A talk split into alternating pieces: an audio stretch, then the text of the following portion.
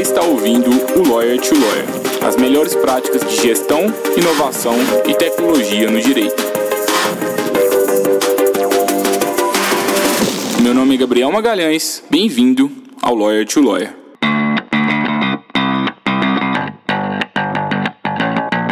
Esse podcast é oferecido pela Free Law, a forma mais segura para que o seu escritório de advocacia contrate advogados online e sob demanda. E eu sei que talvez você nunca pensou nessa possibilidade, mas agora você pode realizar parcerias com advogados especializados em qualquer área do direito, de acordo com a sua necessidade.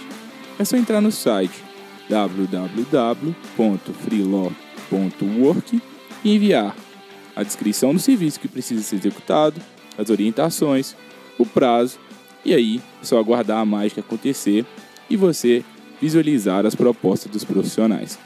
Faça parte agora da nossa comunidade e aumente o portfólio de serviços jurídicos que o seu escritório oferece aos seus clientes. Olá, advogado, olá, advogada. Sejam bem-vindos a mais um Lawyer to Lawyer da Freeló. Hoje é Natal, né? Dia 25 de dezembro e propositalmente a gente não parou os episódios por quê? Porque quem quer realmente fazer a diferença tem que ter consistência, a gente acredita muito nisso. E fica o convite aí para todos vocês aí que produzem conteúdo também para que vocês sejam consistentes, porque isso no longo prazo faz muita diferença. E o episódio de Natal de hoje é com o nosso querido convidado, Matheus Nasser. O Matheus Nasser, ele atua em um departamento jurídico, no Olé Consignado, e não é um departamento jurídico qualquer, o Matheus foi um dos responsáveis, aí, um dos principais responsáveis por fazer com que o Olé Consignado recebesse o prêmio aí de terceiro melhor departamento jurídico do país. E para os muitos ouvintes aí que já me pediram em algumas oportunidades que a gente entrevistasse alguém aí que trabalhava em empresa, vocês aí certamente estão recebendo um presente de Natal é, que vocês vão gostar bastante. O Matheus ele compartilhou a história toda do Olé Consignado, também contou um pouquinho da sua própria trajetória profissional e ele disse dicas valiosas para os escritórios de advocacia. O que que empresas como o Olé Consignado esperam dos escritórios de advocacia? O que, que os escritórios fazem de errado? O que, que os escritórios fazem de certo para essas empresas? Como que você pode se tornar um, um parceiro de uma empresa como essa? Qual é o processo de tomada de decisão dessa empresa? A gente realmente dissecou aqui, o Matheus, ele ele realmente compartilhou o dia a dia dele, os maiores desafios e tudo que ele espera dos, dos advogados. É, o Matheus, além de, de, tudo isso, de, toda a experiência profissional que, que eu trouxe aqui anteriormente, é, o Matheus também ele tem um lado muito acadêmico, então ele é professor. Eu já tive a oportunidade de assistir algumas palestras é, do Matheus. Ele tem formação em liderança e gestão de pessoas pela Escola Conquer e também é pós-graduado pelo IBMEC em gestão jurídica e de contencioso. E ele se graduou pela PUC de Minas Gerais. Aproveite, o episódio está incrível, eu tenho certeza que vocês vão gostar muito. No final, envie para a gente suas críticas, suas sugestões e se você estiver escutando, principalmente se for no Natal, marque a Freeloy nas redes sociais para mostrar que você está aproveitando bem o seu recesso forense. Um abraço e até logo. Oi, Matheus. Seja bem-vindo ao Lawyer to Lawyer. É um prazer te receber aqui conosco. Muito obrigado, Gabriel. O prazer é todo meu. Espero que seja um, um momento produtivo e que a gente gere conteúdo para o pessoal aí. Tenho certeza, Matheus. Você já sabe que eu admiro muito o seu trabalho, né? Já assisti algumas palestras de você. Você falou para a gente uma vez sobre o mundo VUCA. Tenho certeza que você vai ter muito a agregar aqui hoje. E eu queria que você falasse um pouquinho mais do, da sua trajetória profissional até que você chegasse hoje no Banco Olé, né? Hoje, recentemente, vocês foram premiados aí como terceiro melhor departamento jurídico do Brasil. Parabéns pela conquista. Sei que não, não deve ter sido nada fácil, mas eu queria também que você falasse também da como que vocês se tornaram esse case de sucesso, né? Então, desde volta lá desde os seus tempos lá talvez da, da faculdade até que é, que vocês tenham transformado no banco? Como é que foi tudo isso? Legal, cara. Você está me perguntando de um tema que eu amo falar, porque apesar dos cabelos brancos, eu tenho apenas 29 anos e acho que a gente já tem muito a agregar com tudo que a gente viveu né, nesse mercado bancário. Bom, voltando lá para a faculdade, é, a minha cabeça mudou muito desde que eu entrei no direito. Eu entrei no direito por influência da família, como 90% das pessoas que entram no direito hoje. E eu tinha um sonho de ser juiz, de, de fazer concurso, de entrar para a magistratura e seguir essa carreira. E até então era só um sonho inspirado em outras pessoas e não no que eu gostava. Né? E aí, quando eu entrei, eu comecei a fazer um estágio voluntário na, na Justiça Federal. Fiquei lá por dois anos e meio, seis como voluntário depois dois como efetivado e conheci tudo sobre o mundo público. E ali eu, eu vi que realmente eu precisava mudar a, o meu objetivo, que não era aquilo ali que eu que eu estava buscando. Mas ainda não sabia o que eu estava buscando. E aí eu tive uma oportunidade no Banco Bom Sucesso. Entrei lá como estagiário no final de 2011. É, tinha um colega que trabalhava comigo na Justiça Federal que, que me fez querer entrar lá. E quando eu entrei, era um mundo completamente diferente do serviço público. Né? Era um serviço muito maçante, muito pesado. É, todo mundo falava do mercado bancário, mas é só quando você entra que você consegue entender um pouquinho do que acontece.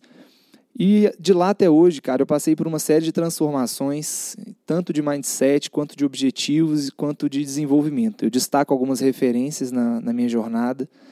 É, eu tive uma líder que foi a primeira a apostar em mim né? Que, que ela me ajudou a, a conhecer um lado que nem eu mesmo me conhecia, que era esse lado gestor, esse lado inovador, de conseguir pensar coisas fora da caixa dentro de um mundo que viveu dentro da caixa por tanto tempo, que é o mundo jurídico.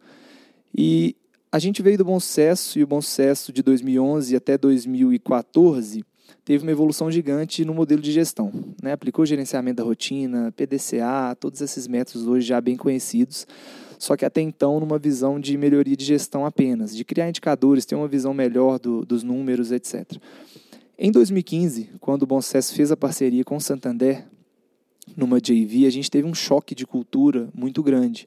Santander trouxe uma, uma imposição orçamentária que até então a gente não tinha vivido. E isso, se eu, se eu for olhar para trás e dizer qual foi o fator determinante para que a gente tenha conquistado tanta coisa, foi que a gente recebeu uma pressão que a gente soube encarar de forma positiva. Muitos sucumbem à apreensão né, quando ela vem muito pesada. Só que a gente optou por, por crescer com isso. Né, e não é da boca para fora que eu falo. Então, desde 2015 para cá, ano a ano, a gente foi é, evoluindo sempre com o objetivo de gerar eficiência e gerar rentabilidade.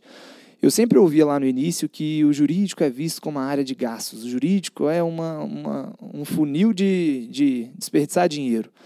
Isso me incomodava muito, mas eu não sabia como resolver, porque de fato eu enxergava assim. Então, quando eu fui começar a entender que nós éramos tão parceiros do negócio quanto um comercial, quanto uma controladoria, quanto um financeiro, quanto um atendimento ao cliente, eu comecei a comprar a ideia de que nós poderíamos ser melhor. E associando isso ao, mundo atual, tecnologia, dados, etc., foi aí que a gente teve o pulo do gato. Em 2017, quando eu assumi o jurídico é, de forma mais ampla, de forma mais completa, com todas as áreas, o contencioso, é, a recuperação de, de crédito judicial, trabalhista, o, o, meu diretor me deu um desafio muito grande, que foi, Matheus, é, a gente precisa ter as informações no tempo que a gente é perguntado. Porque ele me perguntava, Matheus, quantas entradas de novos processos nós vamos ter esse mês? Eu não fazia a menor ideia de como eu responderia isso. Mateus, quais são as principais causas de perda que nós estamos tendo aqui no nosso contencioso? Por que, que a gente está perdendo tanto dinheiro? E eu também eh, tinha alguma noção, tinha algumas, algumas conclusões, mas nunca de forma rápida, nunca de forma ampla. E aí, cara, na época a gente trouxe um consultor, eu já estou entrando na história do, da área, né? Se, se eu tiver adiantado, você me, me interrompe, viu? Então, Aqui é uma conversa, pode ficar tranquilo. Assim, eu adoro conversar, é, ainda mais contar essa história, cara. Só uma interrupção, só que você está trazendo assim muitos conceitos assim que para principalmente para geralmente os departamentos jurídicos eles são bem mais avançados em gestão porque o restante da empresa também já utiliza essas práticas, mas geralmente os escritórios de advocacia não utilizam várias dessas questões que o Matheus está tá trazendo aqui. Então, PDCA, é, criar procedimentos, agora ele está tá falando muito sobre métricas, isso aí já ficam vários alertas aí para vocês que não estão escutando o tanto que isso é importante. Né? Sem dúvida. É, isso tudo hoje a gente já fala de uma forma tão natural, né? mas de fato, quem não se inseriu, quem não entendeu ainda a importância disso, está na hora de correr atrás, porque hoje isso é o básico. É como o inglês hoje para um profissional. Ele não é mais um diferencial, ele é um básico. Então a mesma coisa é o modelo de gestão, método, métrica, PDCA. Acho que isso hoje é o básico, não é mais diferencial. Mas, então, voltando uh, onde eu onde eu estava, a gente trouxe um, um, uma pessoa para o nosso time jurídico que não era de jurídico, ele era um consultor de processos. E por que, que eu trouxe essa pessoa? Né? E à época eu não tinha orçamento para trazer. Quando você fala consultor, consultor de processo, você é consultor de procedimento, certo? Isso. Vou, ele era o cara, tipo assim, eu chamo ele de consultor de processos hoje porque eu conheço, mas na época eu falei assim, eu preciso de alguém que transforme as nossas ideias aqui em realidade. Quando eu pensar, nossa, eu podia ter uma visão desse jeito dos meus processos, eu não sabia fazer isso. E eu não tinha recurso, eu não tinha orçamento, então o Álvaro falou, cara, beleza, eu entendo o que você precisa. Álvaro é o meu diretor. Eu não sei se já mencionei, mas ele era com ele que eu trocava, batia essa bola. Ele falou, cara, eu sei que você precisa disso, mas a gente não tem como agregar orçamento agora. Então eu abri mão de, de, de uma parte, eu, eu fiz uma substituição de pessoas que eram da área do direito para trazer essa pessoa que entendia tudo de Excel. Ele era o cara fera de Excel. Ele me, me mostrou que o Excel é capaz de fazer coisas que, que ninguém imagina. Né? Eu, quando via as coisas que ele construiu, eu falava, caramba, cara, por que, que eu não conheci isso antes? E quando ele chegou, ele também chama Gabriel, seu xará, quando ele chegou, ele fez uma transformação, porque eu tinha várias ideias, já tinha planejado muitas coisas com o meu time, e a gente já sabia, a gente já tinha uma visão de onde a gente queria chegar e do que a gente precisava enxergar para isso. Mas a gente não conseguia tangibilizar. E ele chegou, cara, construindo um monte de ferramentas no Excel. Ele transformou os nossos dados padronizados, né? porque o PDCA, um dos conceitos é a padronização de processos e, consequentemente, de dados, ele transformou os nossos dados em conhecimento. Quando ele criou uma série de dashboards, uma série de visões importantes que me permitiam tomar decisões mais rápidas, aí a gente começou a gerar valor como jurídico. Aí a gente começou a, a mostrar que nós poderíamos sim participar do negócio efetivamente, corrigir rota de negócio poderia estar dando problema na esfera judicial e não mais brigar para ganhar um processo sem resolver o problema de um cliente ou perdendo menos dinheiro do que deveria. Então, acho que um pouquinho da nossa história foi, foi nesse sentido. Legal, e isso que você está trazendo me lembra muito de um relatório da Deloitte, que a gente é, já citou algumas vezes no podcast, também em alguns artigos da Freeló, que eles dizem que o, o departamento jurídico está cada vez mais deixando de ser um centro de custos e está começando a ser business partners, né? Então, parceiros de negócio, então realmente participando mais ativamente, isso é uma tendência cada vez maior para o mercado, né? Exatamente. Eu vou, eu vou citar rapidamente dois cases muito legais que a gente teve, dentre outros. Um deles a gente chamou de correção de rota. E quando a gente implantou esse case, esse projeto, é, de onde ele surgiu. A gente começou em determinado momento da nossa evolução a fazer análise conclusiva das nossas perdas. O que, que era isso? Eu falei, poxa, todo processo que eu perco, que eu tenho uma condenação, eu preciso fazer uma análise para destrinchar aquele processo desde o momento em que eu fiz a venda para o cliente, e aí cada um vai adaptar o seu negócio, claro, mas desde o momento onde eu, eu, eu comecei uma relação de consumo até o momento onde eu recebi os subsídios da minha área de negócio, depois como meu escritório parceiro atuou naquele processo e depois como o judiciário entendeu todo o meu processo de atuação, todo o meu modelo de venda, para eu entender qual era a causa raiz de cada processo que eu perdi. E a gente foi identificando uma série de coisas que antes a gente não sabia. Né? Por exemplo, eu comecei a identificar que a maior parte dos processos que eu estava perdendo, que eu estava sendo condenado, eram em decorrência da falta de conhecimento do judiciário sobre o nosso produto. Então, isso não adiantava eu brigar com a minha área de negócio para esse ponto. Eu precisava ir lá conversar com essa galera. Daí surgiu um novo projeto do Diálogo Legal, que inclusive já foi, foi dito algumas vezes né, em, nessas palestras, nessas, nos prêmios também que a gente participou, que foi, olha, vamos tirar a bunda da cadeira e parar de esperar que o juiz queira entender o meu produto. Não, se está me incomodando ele não entender, deixa eu ir lá explicar para ele. Não para mudar o entendimento dele, mas para que ele consiga fundamentar melhor, que ele consiga receber melhor os processos em lote que ele recebe e consiga julgar de uma forma mais assertiva. E além disso, a gente começou a ver também uma série de oportunidades dentro das nossas áreas de negócio. Então, quando eu ia destrinchando uma perda e via que uma das perdas era por causa de uma falha numa rota de negócio, eu falava, cara, eu preciso avisar para o gestor daquela área que, que pode ter alguma coisinha a ser ajustada ali que está gerando um problema. E aí a gente criou correção de rota. O que é a correção de rota? Mensalmente, a gente pega essas análises de perda, classifica elas de acordo com, com causas em comum, e traz as três, quatro maiores que tiveram maior impacto financeiro ou de negócio para uma sala com os gestores responsáveis por cada rota, já previamente informados, para discutir as ações de melhoria. Então ali eles começaram a enxergar, poxa vida, o jurídico está me provocando a mudar uma rota de negócio. E eu não provoquei porque eu queria apontar erro de ninguém. Por isso que a gente chama de correção de rota. Nós estamos aqui para apoiar o banco numa correção de rota que está falha ou que pode ser melhorada. Então, esse foi um case legal que a gente começou a mostrar para a empresa que a gente poderia agregar valor nas rotas de negócio. E o segundo foi a inteligência de entradas. Só, desculpa te interromper, claro. Matheus, mas assim, acho que nesse primeiro case que você, você traz aqui, eu acho que é um ótimo exemplo para escritórios aí que atuam com contencioso e tem uma oportunidade gigante ali de, de, de oferecer algo, uma consultoria ali, né, para a empresa e não oferecem. Porque se você está atuando no contencioso, já identifica quais são os, os problemas ali jurídicos que estão é, judicializados e, e você com, começa a conseguir quantificar mais ou menos as perdas ali da empresa, eventualmente você pode propor algum tipo de melhoria. E isso vai ter muito mais valor do que só defender a empresa. Né? Tenho certeza que o próximo case também vai ser um, último, um outro exemplo de como que vocês podem oferecer consultoria. Eu vejo muitos advogados querendo atuar como consultores, mas poucos conseguindo é, implementar isso na prática. Né? Sem dúvida, cara. Até antes de falar do próximo case, pegando seu gancho, os escritórios parceiros hoje e que atendem grandes empresas, é, nós do lado de cá esperamos justamente isso, que o escritório efetivamente se veja como um parceiro de negócio. Né? Enquanto os escritórios ainda tiverem a concepção de que eles se sustentam com, com o aumento de entradas do banco ou da empresa que eles atendem, eles nunca vão ser vistos como parceiros de negócio. Eles nunca vão apontar, olha, melhora essa rota aí para você evitar que, que é novos processos. Sabendo que lá fora nós temos um mercado muito grande de advogados e muito grande de oportunidades que são criadas a todo tempo. É, é um parênteses rápido, mas está chegando na LGPD agora. LGPD é, é um mar de oportunidades, é um assunto novo. Então, quantos advogados já estão se especializando nesse ponto e quantas empresas ainda estão frágeis? Isso vai gerar uma, um novo leque de demandas. Então, o que, o que eu falo muito para os parceiros que a gente tem hoje é: vejam o, o, o negócio, a parceria que nós temos, como pró-negócio e não como vou defender vocês da melhor forma possível. Quem só defende ou quem só ataca nunca chega no consenso, nunca chega num, num equilíbrio. E não é isso que a gente busca, pelo menos como empresa. Então você falou certíssimo. Isso era algo que a gente esperava que todos os parceiros fizessem.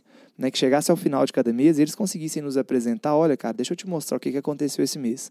Você teve X perdas no valor financeiro de tanto, com determinadas causas. Essas aqui, nós podemos te ajudar, porque o problema está lá na ponta. Essas aqui eu sugiro que vocês revejam essa esteira de negócio. Isso aqui pode ser ajustado para evitar novas perdas, etc. Então você tem toda a razão. O escritório cada vez mais é, próximo do negócio, conhecendo as rotas internas, mais facilidade ele vai ter para se colocar como consultor. E aí entrando no segundo case, né, que eu estava falando, que foi justamente o que nos deu o prêmio o, de terceiro melhor departamento esse ano da Intelijur, que foi uma satisfação enorme. A gente já participou do prêmio por outras três oportunidades, outras duas, né? essa foi a terceira. E nas outras duas a gente ficou entre os dez melhores, mas não conseguimos subir no pódio. Esse ano a gente subiu no pódio e foi super legal. E o case de inteligência de entradas, ele, ele, o projeto ele decorreu da análise conclusiva. O legal é que tudo que a gente foi construindo, uma coisa foi puxando a outra, uma coisa foi puxando a outra. Que, que, qual era o nosso incômodo? A gente estava sabendo de por que, que a gente estava perdendo tudo. Chegamos num momento que, poxa, eu estou sabendo falar para a empresa todas as rotas que a gente precisa melhorar, o, que, que a gente tem que fazer. E aí a gente começou a se incomodar. Poxa vida, o, o, o único problema disso é que eu só sei depois que eu perco. Como que a gente pode ter uma análise assertiva, estratégica no momento que o processo chega? E olha que não é o suficiente. O ideal é que isso aconteça lá na ponta, na jornada do cliente, mas nós vamos chegar lá ainda. Então a gente criou a inteligência de entradas, que também foi uma ferramenta desenvolvida em Excel com VBA. Então nada de recurso, é, nada de tecnologia muito cara, muito sistema muito avançado, nada disso. Pegamos nossos dados, estruturamos os nossos dados e construímos uma ferramenta que simplesmente gera alertas diários. Então, todos os dias ela lê o que eu cadastrei no dia anterior no meu sistema e gera alertas de comportamentos fora do padrão. Então, eu tenho as visões principais que eu já sei que me geram problemas. O F, advogado contrário, objeto, ou seja, a alegação do cliente, convênio, né? tudo, tudo que eu já sei que são indicadores que podem me mostrar problemas, eu parametrizei para todos os dias aquela ferramenta me falar: Pessoal, alerta na UFX. Nos últimos 90 dias ela teve uma entrada de 3 por dia, hoje ela teve uma entrada de 14. Alguém vai lá avaliar esses 14. É um problema novo? Foi, uma, foi uma, algo comum que, que no dia pipocou, mas de problemas já conhecidos? E isso fez com que a gente conseguisse descobrir coisas novas na entrada do processo. A gente teve um case super legal no Rio de Janeiro, não vou citar o nome, mas uma advogada encontrou uma oportunidade de fato no nosso negócio e ela começou a chover de ações com, mesmo, com a mesma alegação que, se eu não olhasse na entrada, todos os meus pareceres da área de negócio falariam que o cliente tinha razão. E eu ia mandar tudo para acordo, ia fazer acordo com a maior satisfação do mundo, sem entender que tinha um problema ali. Quando a gente identificou esse alerta e fomos estudar o problema, a gente viu que a gente poderia evitar esses acordos com um alinhamento com o despacho pessoal com o juiz e logo já corrigimos nossa rota. Nós conseguimos mais de 90% de improcedências nas causas dessa, dessa advogada e ela parou de entrar. Então, é, foi, foi a demonstração de que simples alertas com base em dados estruturados permitiram com que a gente atuasse e evitasse uma perda grande para a empresa e que se prolongasse. Né? Perdas pequenas, pequenas, pequenas dentro do todo que poderiam se tornar grandes no futuro. Muito bacana, assim, minha cabeça tá, já está assim, é, com muitos insights aqui. Tenho certeza que vários colegas também é, já aprenderam muito muito que você trouxe aqui, Matheus. Agora, você já começou a falar um pouquinho dos escritórios, né? Eu queria entender um pouquinho mais assim, o que, que você valoriza no escritório, o que, que você espera em um escritório de advocacia. Você, você, vocês leem as petições, vocês valorizam o português, essas questões. O que, que, que, que vocês esperam dos advogados que prestam serviço para vocês? Legal, cara. É, antes de falar da, da atuação em si, eu vou falar da abordagem. Como que nós, gestores de departamentos jurídicos de empresas, esperamos que um escritório nos aborde para apresentar o trabalho, para apresentar o, o serviço?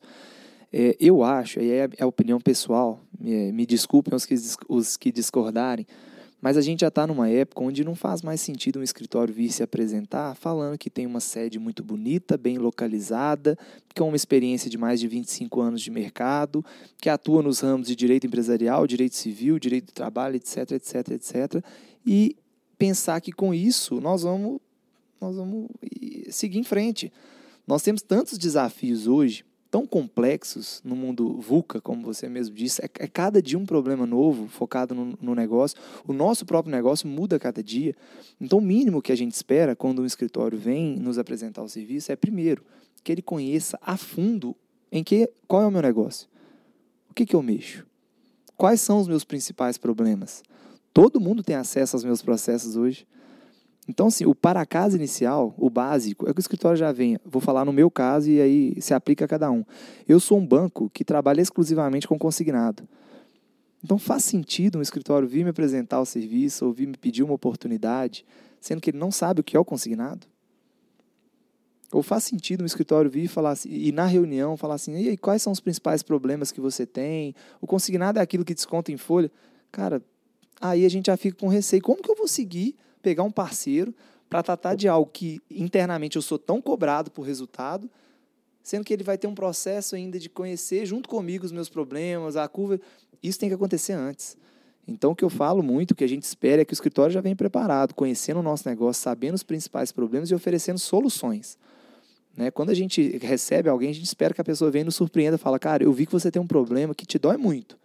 E eu tenho uma solução para ele esse cara vai chamar minha atenção. Eu vou ficar curioso para saber a solução que ele pensou que eu não pensei ainda. Então, o primeiro ponto da abordagem, eu acho que, que fica uma dica é isso: é fazer um para casa antes de ir bem preparado, de ir para surpreender. Nosso tempo é curto, nem só o meu, mas o de todo mundo. Então, o que a gente espera é que alguém venha com uma informação: cara, esse cara trouxe algo diferente, deixa eu ouvir ele, em que, que ele vai me surpreender aqui. E depois que está aqui conosco, né, a parceria está firmada e a gente vai fazer um trabalho, é, além do que eu já falei, de se ver como parceiro do negócio, não só de defender, mas o bom português sempre é muito valorizado. Segundo ponto, peças longas não existem mais. Não existe mais a possibilidade de ter uma peça é, é, extremamente prolixa ou com tantas jurisprudências, com, com mais de sete, oito páginas. Vocês têm orientações jurídicas assim padrão, mais ou menos, para escrita? O que, que vocês valorizam assim? Temos. A gente implantou no início de 2018 uma regra, que a gente chamou de projeto 5/7. Para juizado especial, não precisa de contestação acima de 5 páginas. E para justiça comum, não precisa de contestação acima de 7 páginas. Foi um baque inicial muito grande. Tinha escritórios nossos que faziam petições de 25, 27. Imagina eu chegar para o cara e falar, cara, transforma esses 25 em 7 agora. Mas todo mundo sofreu no início e foi possível e hoje todo mundo aplica bem e, e aumentamos nosso resultado. No início de 2018, a gente tinha um índice de êxito de 60%. nós estamos fechando 2019 com um índice médio de êxito, e lê esse êxito assim, tudo que eu ganho de todos os processos que eu encerro, 75%. Então, em dois anos, nós aumentamos em 15 pontos percentuais o nosso êxito, com base nas mudanças de abordagem. É tornar mais interessante a nossa defesa para o juiz. Nós ouvimos isso, não, é, não são só dos juízes, mas dos assistentes, todo mundo. Cara, não me venha com peças longas que eu não vou ler. Eu já ouvi isso em despacho com o juiz. Então a gente colocou peças com, com páginas limitadas, colocamos um quadro resumo em todas as nossas contestações com os principais pontos daquela defesa. Então, olha, se eu estou tratando de um cartão consignado, onde o cliente fala que não efetuou uma compra, eu já vou colocar um quadro resumo para o juiz falando o que eu estou juntando em cada página de prova relevante para ele saber. Se ele não quiser ler toda a minha explicação, ele vai só naqueles pontos e sabe, olha, ele tem razão ou não tem. Segundo, criamos QR Code também explicando o nosso produto. Esse trabalho que eu te falei de fazer o diálogo legal pessoalmente, né, como eu não conseguiria abordar todo mundo, a gente colocou, quando falar de empréstimo consignado, tem um QR Code em todas as nossas defesas, onde o juiz, se tiver interesse, vai abrir e vai entender mais sobre o empréstimo consignado. Cartão consignado é a mesma coisa. Agora nós estamos dando um, um, mais um passo, que eu não vou dar nem spoiler, mas já seguindo um pouquinho na linha do, do Visual Law, de fazer petições com base em dados. Né, um, algo que eu tenho provocado muito hoje é os juízes não têm noção de quando julgam um processo, quanto eles, quantos eles estão afetando ou deixando de afetar, porque não conhecem o, a expansão daquilo, de um assunto só. Então, mostrar em dados, por exemplo, o que ele está julgando, quanto aquilo representa, quantos processos aquele cliente ou aquele advogado tem falando do mesmo assunto. De forma visual, o que, que significa o meu produto, por que eu acho que o cliente não tem razão e o que, que eu estou juntando para isso. Então, assim, eu acho que a gente vem evoluindo e que a gente espera que o parceiro sempre esteja junto conosco. Né? O parceiro jogue junto conosco, acredite no nosso propósito e dê soluções para a gente. Então, eu vou te dar um exemplo de uma coisa que me surpreendeu num parceiro nosso, que a gente estava com um problema muito grave num local específico, onde todas as decisões estavam padronizadas desfavoráveis ao banco. Falei, cara, o que, que mais a gente pode fazer? Nós temos que ir lá conversar, nós temos que mais uma vez já fome, etc. E a gente tinha entendido que para determinado assunto não valia a pena discutir a gente precisava de uma ação forte para tentar chamar as pessoas para fazer acordo e fazer com que os juízes vissem que a gente estava de boa fé. E aí, cara, ele fez uma, uma petição de acordo sensacional. Que quando eu olhei ela pela primeira vez, eu falei, cara, isso aqui parece um panfleto. O juiz vai rir de sua cara. Isso aqui parece que você está vendendo nosso produto, o cara já está puto da vida lá. E, cara, não é que deu certo? Eu acreditei na ideia dele, ele falou: oh, se você comprar a ideia, nós vamos junto. E nós fomos, o negócio está dando certo, a partir de... agora nós vamos dar um novo passo. Então, em resumo, o que a gente espera é isso: que o escritório tenha estrutura interna bem montada, ele tem uma divisão legal, que ele tem um atendimento exclusivo. É importante a gente saber com quem a gente está lidando e que aquela pessoa entenda diretamente do nosso produto, trate exclusivamente conosco, que o sócio ou coordenador esteja inteiramente por dentro dos nossos números, dos nossos problemas né? que eles consigam oferecer soluções direcionadas, regionalizadas. Então, não, não adianta colocar uma, uma estratégia padrão para lugares diferentes. A gente gosta de personalizar. O que eu falo com eles é a gente está muito acostumado a ver empresas grandes que têm contenciosos muito grandes e se desorganizam no meio do caminho. Deixam de atuar de forma estratégica, né? começam a aceitar determinados percentuais altos de perda ou de acordo, porque ah, tá ok. Enquanto não estiver prejudicando muito o nosso negócio, está ok. Não, nosso desafio é crescer mantendo a visão estratégica, a atuação estratégica no contencioso. Então, o que a gente espera hoje dos parceiros é isso: atenção, atuação presencial, que invistam mesmo no, no, na atuação para utilizar o subsídio de forma adequada, de fazer coisas diferentes, né, de diferenciar a Olé, que é o meu, meu minha empresa, mas para quem eles atuarem, diferenciar dos outros do mercado. Né? Eu, eu fico extremamente chateado quando eu vou falar da Olé para algum juiz e vejo ele colocar a gente no mesmo bolo de consignado, de todos que atuam. Então, meu primeiro desafio é falar: olha, deixa eu te explicar como a gente funciona, porque eu acho que a gente tem um modelo mais, mais legal, que eu consigo te mostrar isso no subsídio que eu estou juntando. Então, quando ele olhar uma próxima peça minha, ele vai lembrar: ah, esse aqui é aquele cara que me falou que tinha isso. Deixa eu ver se ele realmente tem. Então, é, é em resumo, brigar por um. A gente gosta de brigar por um. Muito legal. Acho que assim, para quem ainda não sabe como implementar tecnologia e inovação na prática, o Matheus trouxe aqui várias questões que, que ele faz na prática, né? Então, contratos inteligentes, já começou a falar de visual, visual law também. é, de dados, né? E tudo começa muitas vezes ali com uma planilha simples, né? Tudo isso aí pode estar agregando certamente para todos vocês que estão nos escutando. E, Matheus, eu vejo assim, pelas conversas que eu tenho com os escritórios de advocacia, principalmente escritório pequeno, assim, em geral, quase todos os escritórios de advocacia que eu converso têm alguma intenção em prestar serviço para empresas, para ter uma recorrência ali, geralmente, ali de, de recebimento de honorários. Só que, principalmente os pequenos, eles têm muita dificuldade para conseguir é, clientes mesmo, de pessoa jurídica. O que, que você acha que esses escritórios podem fazer para conseguirem captar mais clientes assim? E como que é mais ou menos um processo de tomada de decisão de uma empresa? Pois é, hoje é, depende muito da, da forma como cada empresa está estruturada. Né? Tem empresas que são que têm é, processos mais rápidos, uma maior facilidade de tomada de decisão na escolha de novos parceiros. Tem empresas que têm uma burocracia maior, tem que submeter a análise interna, subir para a diretoria, até às vezes submeter para o controlador. Então pode ser um processo mais demorado. Mas eu vou falar, se eu fosse um advogado de escritório e estivesse querendo captar o que eu faria para tentar me diferenciar dos outros? Né? Primeiro ponto, é o que eu te falei. É, as pessoas pre precisam criar conexões. Não adianta esperar que algum, alguma empresa, alguma, alguma pessoa jurídica vá chegar e bater na sua porta como escritório e falar: Cara, você pode me ajudar? Então, é criar uma rede de networking, fazer conexões bem feitas, conhecer pessoas adequadas, pessoas certas, é o primeiro passo. E aí eu não digo só estar presente em eventos e estar atento ao que o mercado está tá conectando, mas LinkedIn. Criar, você criou uma conexão comigo, né, pelo LinkedIn, depois a gente se conheceu e a gente foi se falando, a gente foi criando, criando conteúdo entre nós e, e poucas vezes a gente falou sobre, ah, deixa eu te oferecer o meu serviço. Você me falava o que você fazia, eu te falava o que você fazia. Em determinado momento isso vai criar uma sinergia. A maioria dos parceiros que eu trouxe para cá é, hoje, na Olé, foram de pessoas que me apresentaram o que faziam de forma despretensiosa, sem pedir, sem falar, ah, me dá uma oportunidade. Mas falando, não, cara, hoje, hoje como é que a gente faz? E aí lá na frente, uma hora eu tive uma oportunidade que se adequava, falar, cara, aquele cara me falou um negócio legal, deixa eu ligar para ele. E eu fui atrás. Então o primeiro ponto é criar conexões e estar por dentro do que está acontecendo. Estar presente onde as pessoas que você quer chegar estejam presentes. E o segundo, a partir do momento que você decidir se colocar, se apresentar, colocar a sua, a, a seu, seu serviço, o seu escritório à disposição, traga algo que aquela pessoa não espera. Né? Tente se diferenciar. Se você for com o mesmo que todos os outros vão, você vai ser visto como todos os outros. Então não adianta eh, apresentar o escritório falando isso, tem habilidade nisso, que faz isso há muito tempo, etc, etc. Cara, nós estamos em busca cada vez mais de soluções.